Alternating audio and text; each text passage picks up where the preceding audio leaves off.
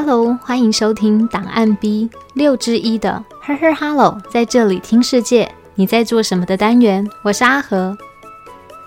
你在这里做什么的单元里面，我们会和这世界上各行各业的人物对话聊天，一起了解不同领域的工作到底在做什么呢？一起来打开我们的耳界吧。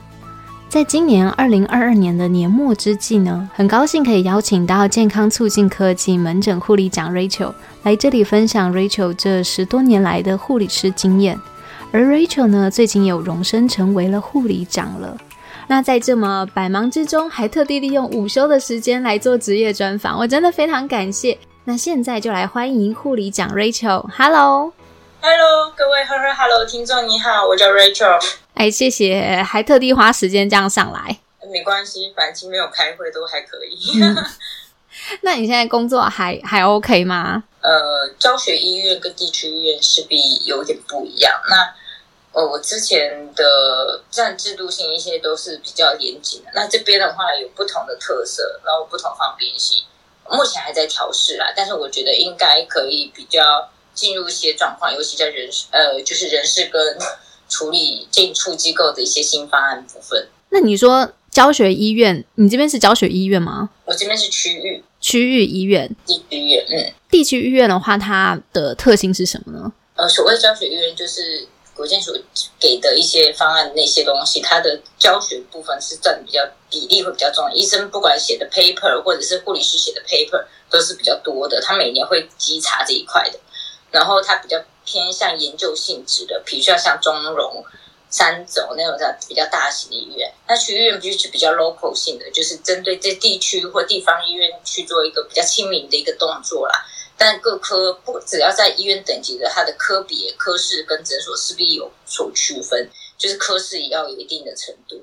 对，所以我觉得这个两个这这两家医院我都待过之后，都觉得嗯，其实各有它的特色。那亲民的程度也有不同的形态，这样子。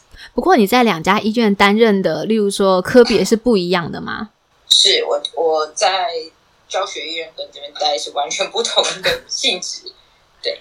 那现在是在区域医院里面，然后是比较偏内科的，比较偏内科。那最近身上护理长，那但是这个护理长，你的那个科别是健康促进科跟门诊。这我有听 her her hello。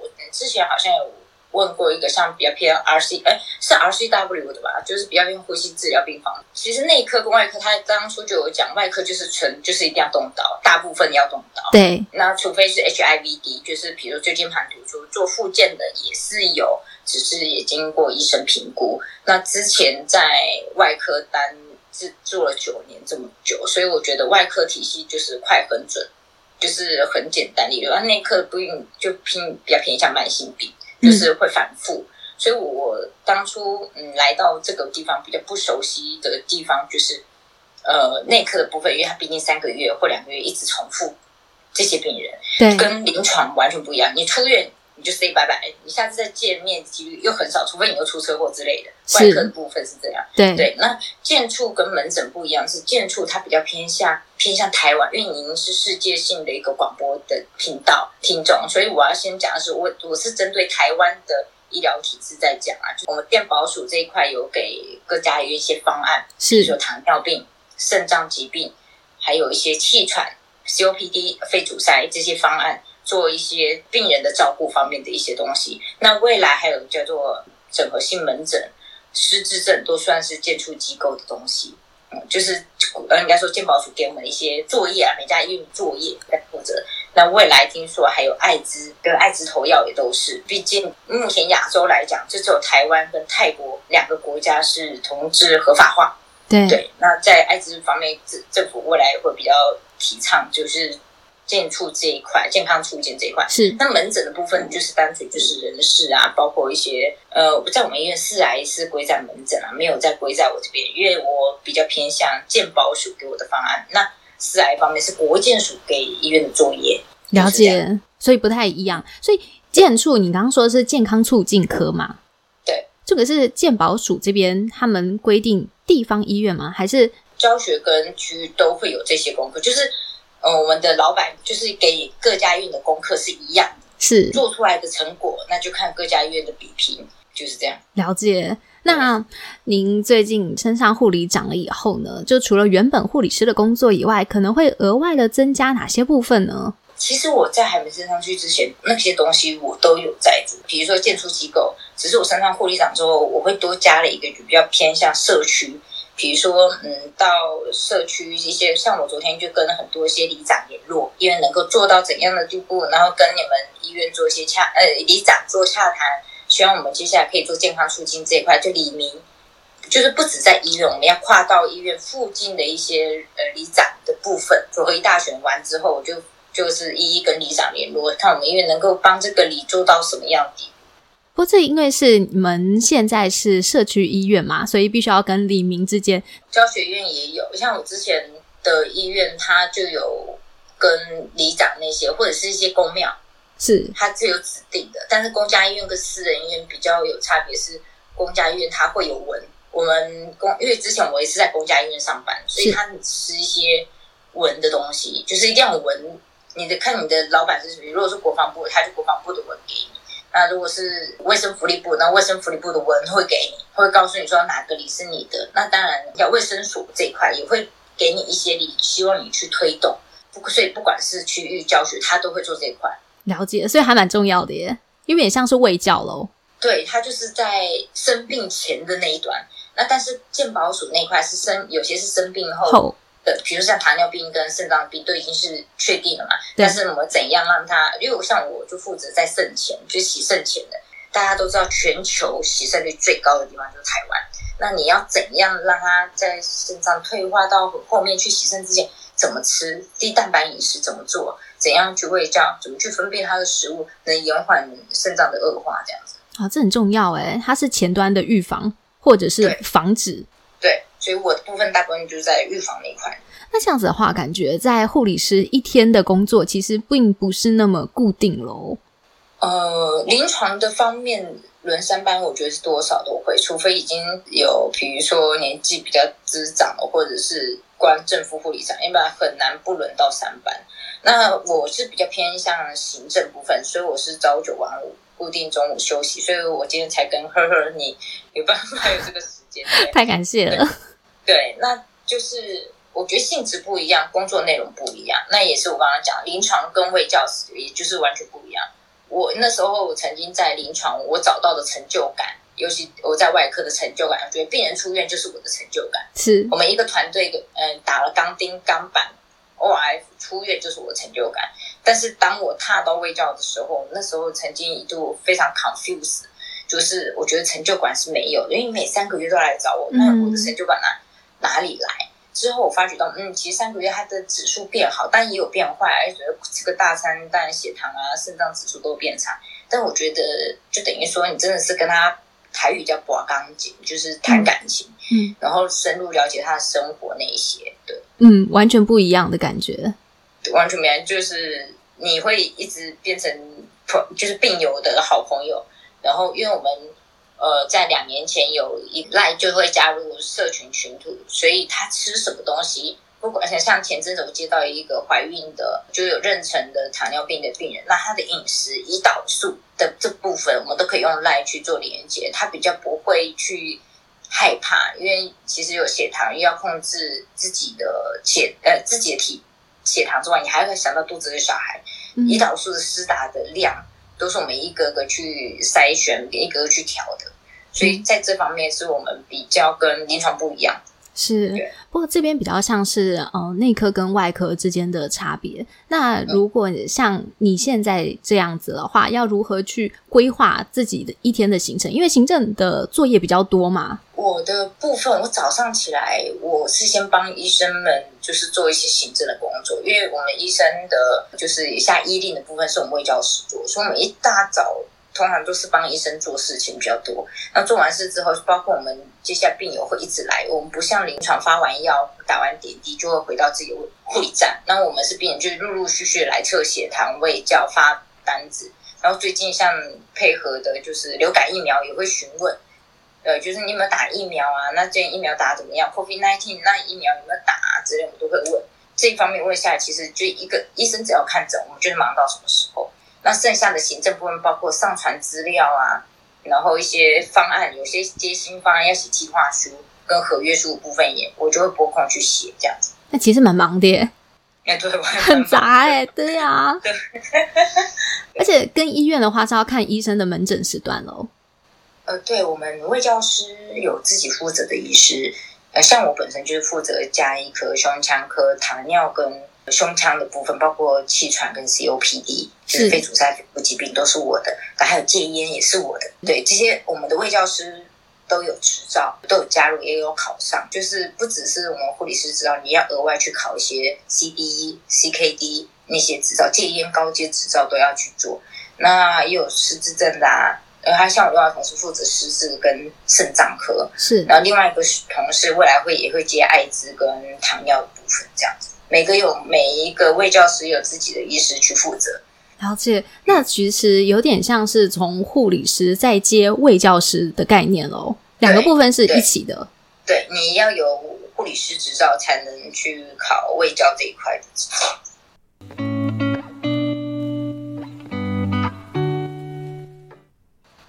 那他这样子的薪资会有差异吗？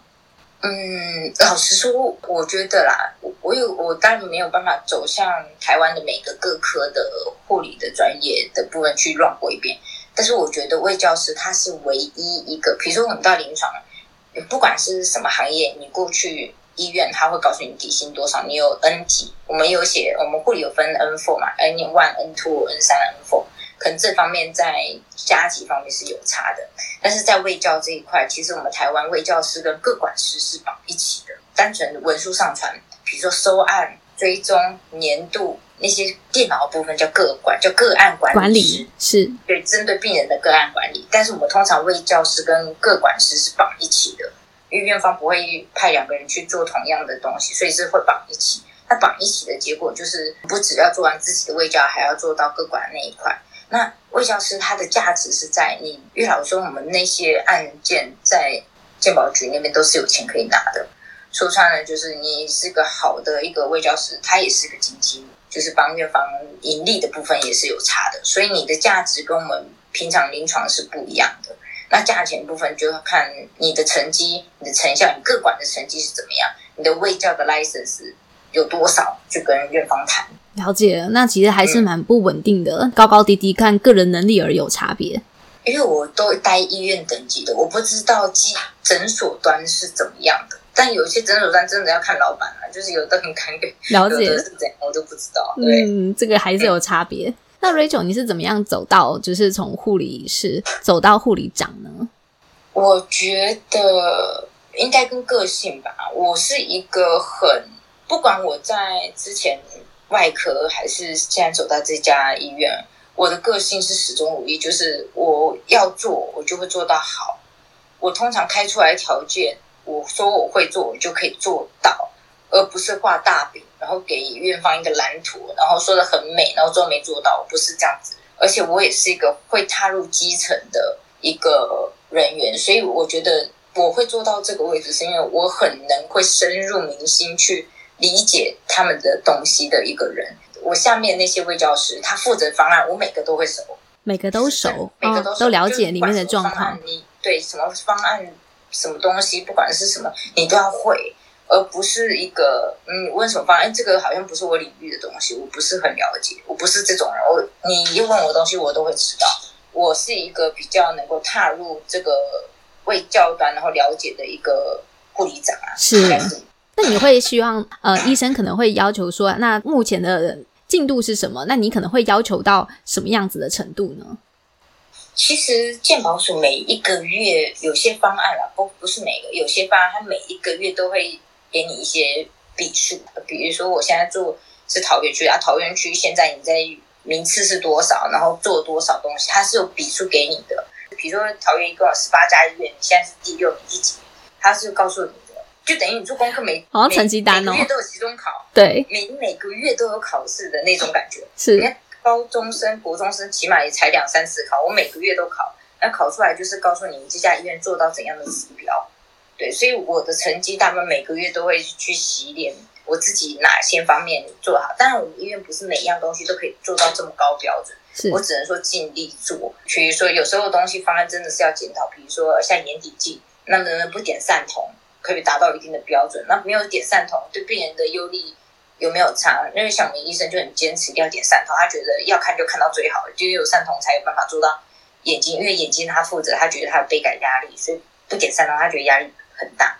所以有些东西真的是要跟医生沟通协调什么的，那达到一些标准。因为我们医院不是一个因为要达标而去随便进仪器的一家医院，是，然后医师也有他的就医标准，所以我觉得有些东西就等于说我要去跟医师做协调，那院方也要跟医师做协调，沟通能力很重要。哎，应该是卫教师跟每一个医师的沟通能力都要更强。因为我觉得，就是当医生反问你的时候，你要知道这个东西，健保署推推出来这个东西是什么。因为医生也一定不会比你还清楚，他一定会问。那你我会跟我卫教师说，你不能被问到。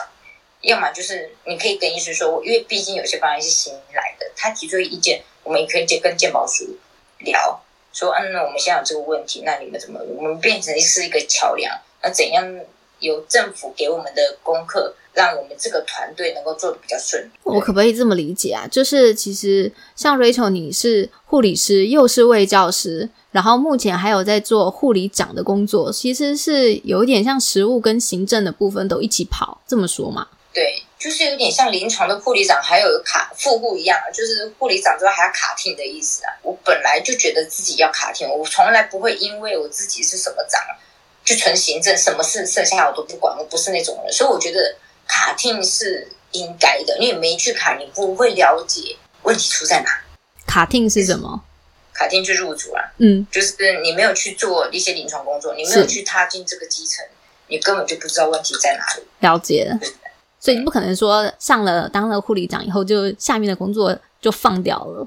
我我我不太会，应该很少人会吧？因为我觉得你没有进入那个状况，除非你是空降。空降你也会想要了解这个单位的一个特性啊，所以更何况我在从临床跳到卫教这一块的时候，我就一直在做卫教，所以老实说，我卫教是做的蛮扎实。因为有些医疗院所它是卫教还要兼什么大肠镜那种，哦，做的很杂，那个就真的很累。而我不是，我是一跳卫教就纯卫教，我没有在什么洗大肠啊，我没有在不做重。了解了解，我我很佩服那些基层诊所，你们真的很棒。真的，各行各业都很辛苦，那个不同的那个门槛。那现在常常听到像护理师啊、护理长啊，他的男女比例。那你从例如说，像你有待在这个地方医院，也有待教学医院，那你觉得这个男女比例的职业状况是怎么样子呢？护理端来讲，其实男生比例真的有比以前高，嗯，对。但是我我觉得男生会大部分会比较放在。就是像比较像外科，不一定要开刀，搬来搬去麻醉或搬来搬去，是他们真的是一等一。因为我们曾经，我之前在那个外科的时候，真有一个男生，他是也替代役的，对，然后就来医院当替代。他的替代役时间就是在医院外科待，哦，好优秀。那搬搬病人跟搬，比我们要搬很久，他就会咻咻咻。我说哦，好好用哦，真的男生厉害，这样他脑袋也真的还不错。所以我觉得，嗯，其实男生只要做护理，真的没有不输女生呐。然后在还有一部分是在急诊，其实急诊跟加护病房也是一样，都是在急重症这块。其实急重症的护理来讲，因为我觉得急诊比较辛苦，虽然他没有护病，就是病人来多少你就要收多少，没有在拒绝。除非这个一家医院的功能性不强，没有开这一科，要不然你没有拒绝病人的理由。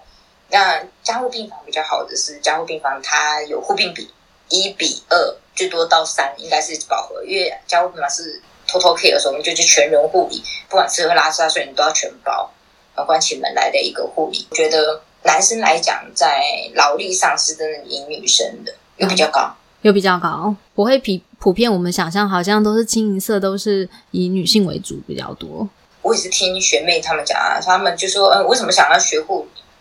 啊，妈妈说护理饿不死啊，的确是啊，这个这条路应该 大家都闹护理荒，对，毕竟病人不会少。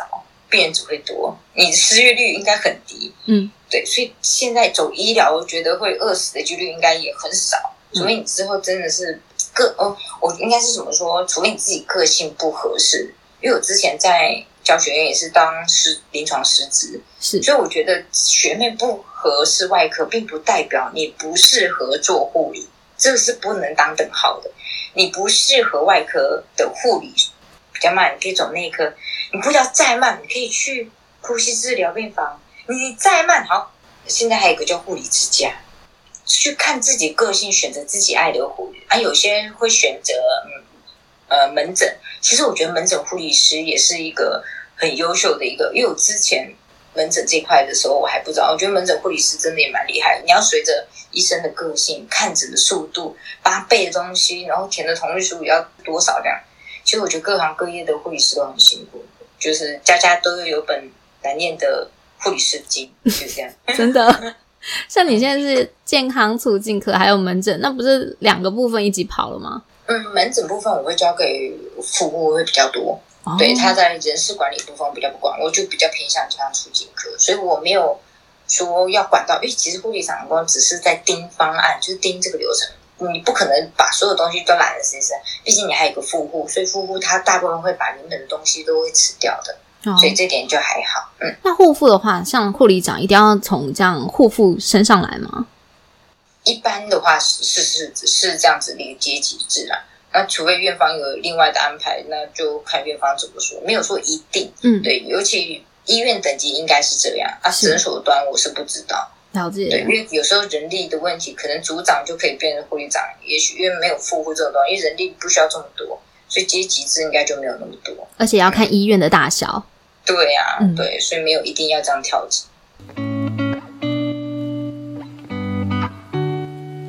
那在疫情这个期间，你觉得护理方面，例如说工作或者是一般病患对于护理的的想法有改变吗？那或者是说你自己在疫情这段期间工作的状况怎么样？因为我自己本身有卡胸腔科的围教，所以我觉得疫情之间在胸腔科的病人，就是在疫情这两年，我的胃教病人几乎不叫，因为他在定时拿药的部分，他可以不用来医院。你听到医院，我就觉得可能。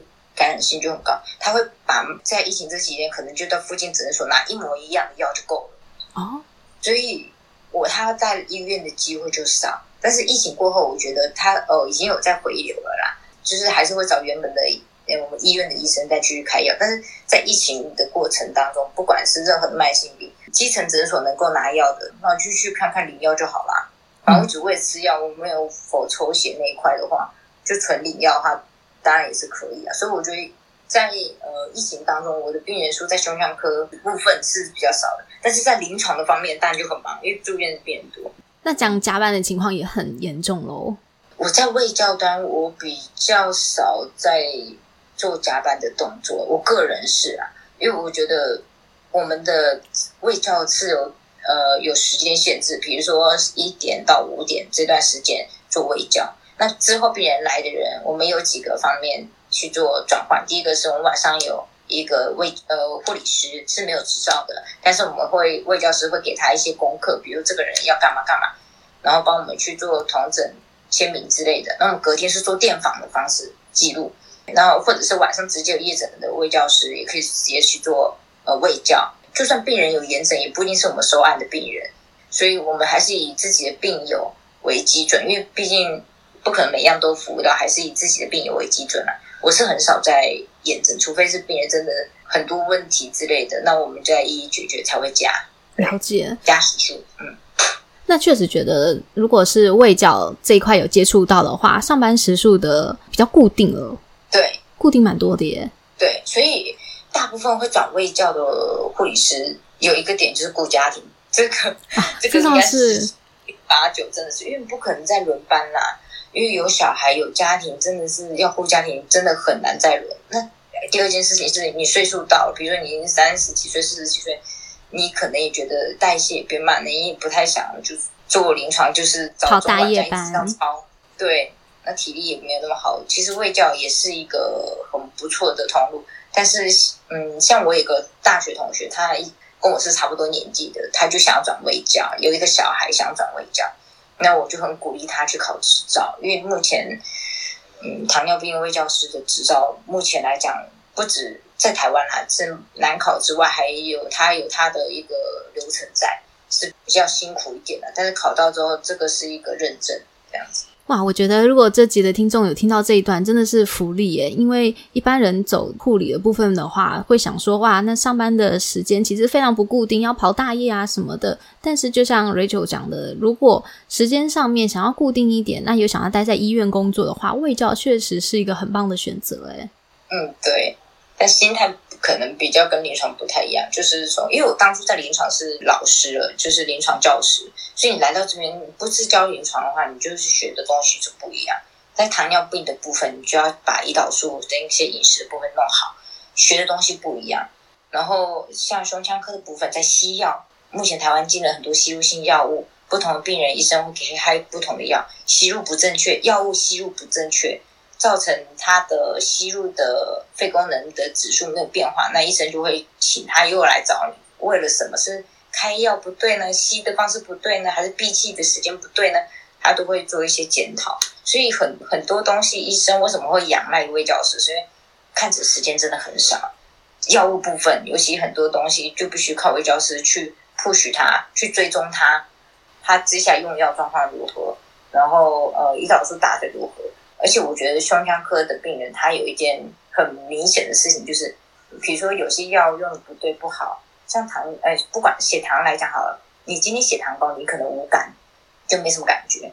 但是胸腔科不一样啊，你今天用药可能有点不太对，或者医生改药，然后觉得不 OK 的时候，他晚上就咳给你看，他就哦，我少不尴尬，那扫扫归没，就是咳一整晚，是立马见效。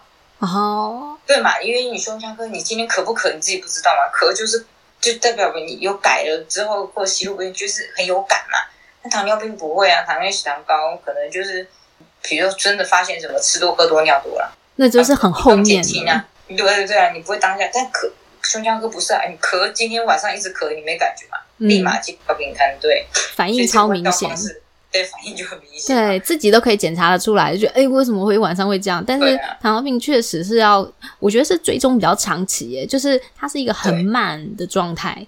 对他们是慢性病嘛，所以我当然我有病人很妙，他告诉我说，我血糖高，我五刚刚，我觉得头晕啊，或者就觉得血糖高。我郑重呼吁，那个不要靠感觉觉得血糖高，请测血糖机好不好？真的，也没有？对，用靠靠感觉哦，这样子血糖应该有两百。我说哦，你蛮厉害的呢，哈。可是我觉得一般人很常很常这样子，就觉得啊头痛，不知道是什么样的状况。但是因为它是病症嘛，就是它是已经症状出来了，但是其实它到底是怎么样引起的，其实一般人民并不会知道啊。对，就是他本，而且说穿我们这边都已经病友，所以病友觉得头痛一些症状就是等于血糖高，然后是有多高？说哦，我应该有大于两百，你就 自己想。我说嗯，那我说哦啊，对，你也蛮厉害，那所以你就是血糖机哦，哦，这不用验我都知道现在血糖多少。我说哦，那你现在血糖那么高是因为啊，我就吃多了啊，我说啊，人家有讲跟没讲一样啊。我说啊，那这样就没有改变啦。就是这样，其实我觉得你蛮能跟病友沟通的。呃，对，就是慢慢踏入他的那个，虽然有时候他也蛮可爱的，就是看来还蛮难介入微教，让他走入正题。但是有时候抓出一些导因，比如说你血糖太高，你到最后呃伤肾、伤肝、伤心脏哦。嗯，这个是三高，你自己想想，你看你说的器官泡在糖水里，就跟梅子一样，哎，爆皮哦。你有没有看过梅子？梅子会萎缩吗？你现在就跟你的器官就跟梅子一样，到时候会缩起来，好有画面。嗯，对，因为你器官跟泡糖水没什么，因为血糖现在都不高，就这样。嗯，很生动，他们应该可以理解。如果一般人不了解这个状况的话，桌上都有一个湿梅子，随时 快过期就要吃掉。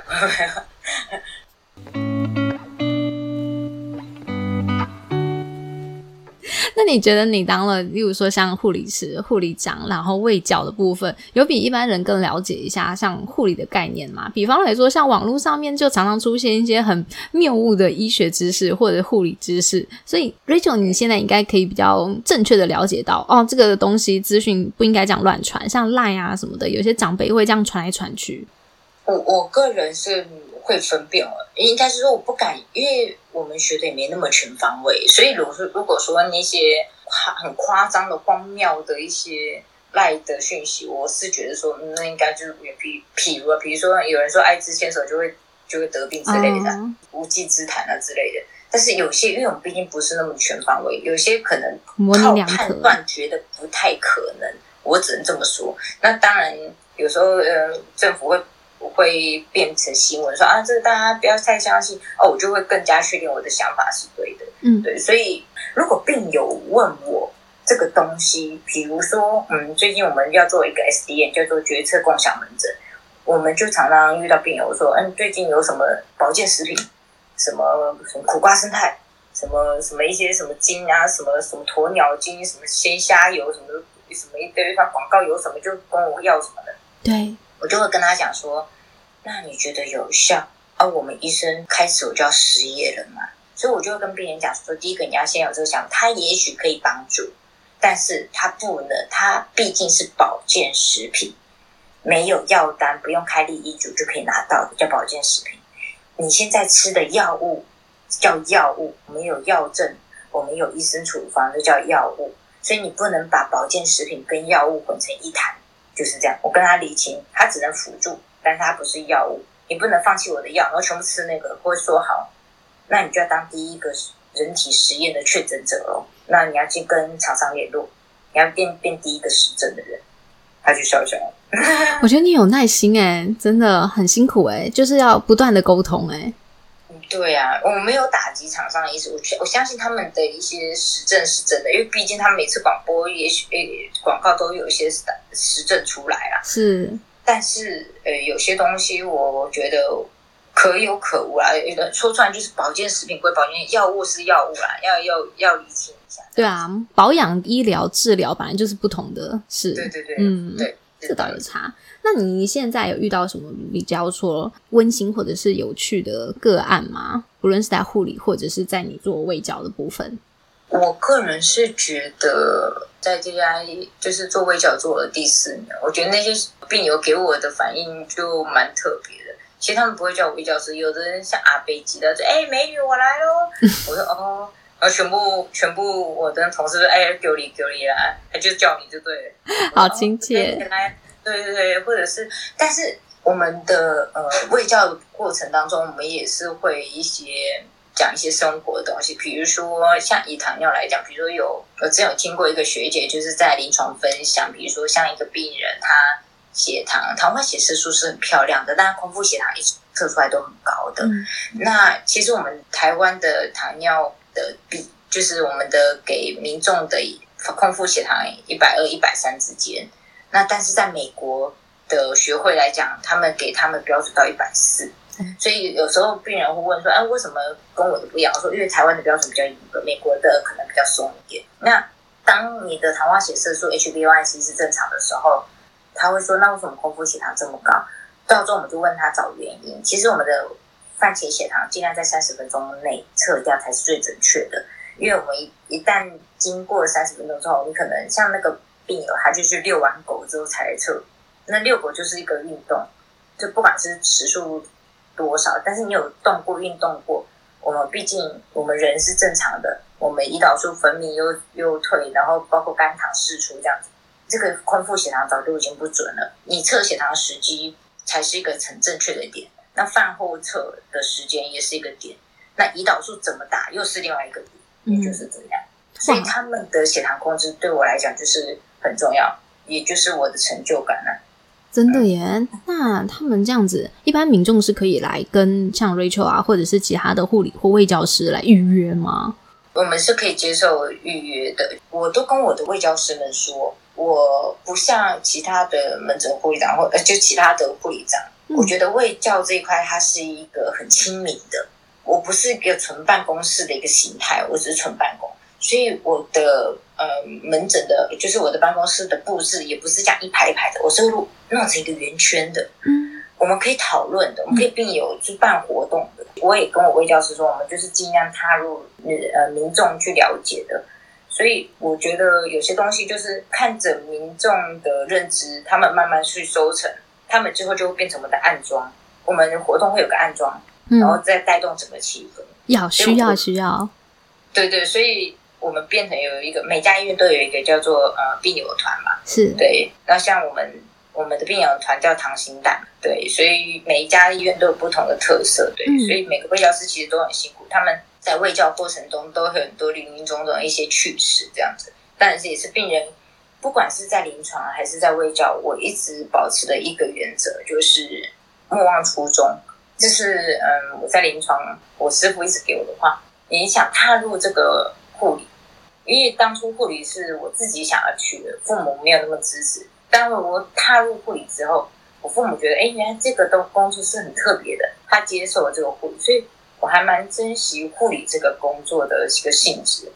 那护理这个方面，第一个是人家学妹说饿不死嘛，应应该是不太会饿死啊。第二件事，护理这个行业真的要有耐心、爱心、同理心。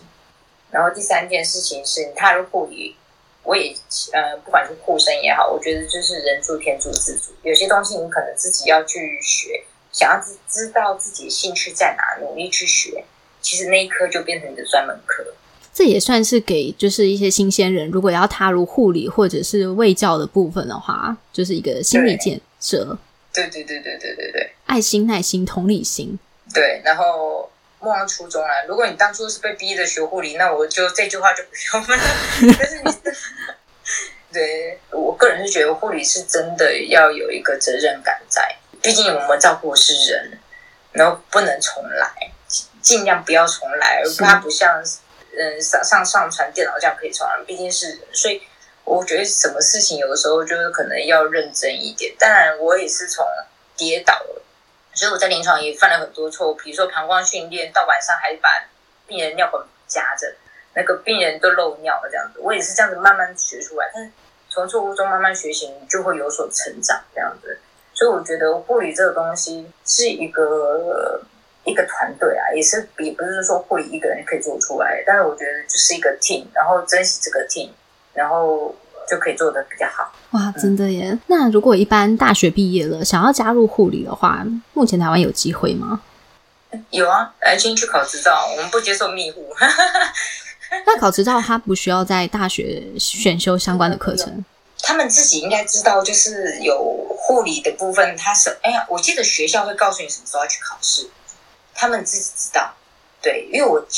脱离学生那个年代已经有点久远，但是我记得学校，我像现在新学妹，她都会告诉我，啊，学校叫我去考什么什么，所以学校应该会集体报去考国考，护理师的国考。那考上执照之后，当然走临床就不会是问题，因为现在护理师跟护士已经合并，都称为护理师。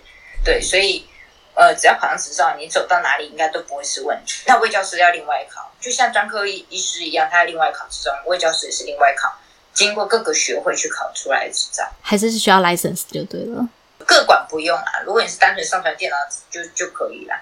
但是如果是卫教部分不用，只是我觉得你能够有会比较好，因为我觉得这个这些东西都是一门学问啊。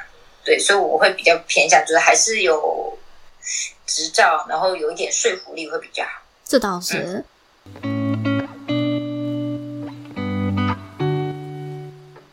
那你最后的部分，Rachel 还有什么要补充的吗？我自己也是护理人员啊，所以我觉得临床的，不管是临床，只要是护理师，不管是哪家基层医疗院所，我觉得走护理都是一件很辛苦的事情，因为要顾家庭，因为要顾很多事情，要顾工作，有时候要轮三班，真的很辛苦。我我在这边跟大家一起加油打气，这样子。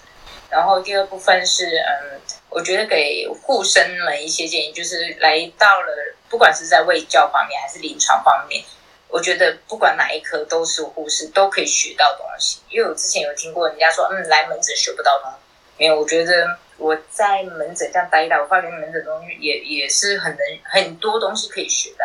所以踏入护理，我希望你们踏入护理之后能有所学是比较重要的。至少这个东西你这一生中是个忙碌，也是个回忆。然后说，因为我们在临床也很忙，但是。回想那个一起作战的日子，其实也蛮精彩的啊，是个好回忆。这样，那欢迎有兴趣的人加入护理的行列，就这样。对，是一个充实然后又有意义的工作。那 Rachel，你现在满意和喜欢自己的工作吗？哦，我很喜欢啊，因为我自己所爱，爱我所学的嘛。所以我当初在高中的时候没有读，把每科读得很好，但护理就不一样。我就因为因为爱护理。喜欢走这一科，所以读的就好一点了，不敢说很好了。对，但是我觉得护理这种东西就是以全人为基本，接下来是道德观，给病人隐私这一块，病人自主权这一块给他之后，你慢慢切入你要的护理，其实你会发现他其实还是有点成就感啊。对，因为我自己个人是很在乎付出要有回馈的一个人，所以我会找出在这个工作的成就感。那我也希望听众们只要走想要走医疗的，或者呃不管是各行各业啦。你能找到你的成就感，应该也就是可以再继续做很久。当然，每个职业也会有倦怠期，我承认。对，但是找到你当初的初衷，不一定会把这个倦怠期缩短。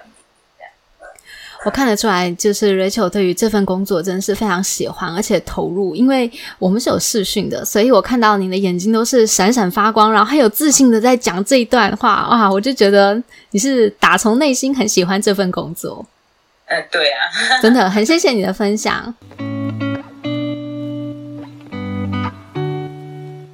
那今天很谢谢 Rachel 特地牺牲自己的午休时间来这里分享这么多有关于护理师、卫教师、护理长这个工作在做什么。那特别是在疫情的期间，相信许多听众呢都可以感受到这种。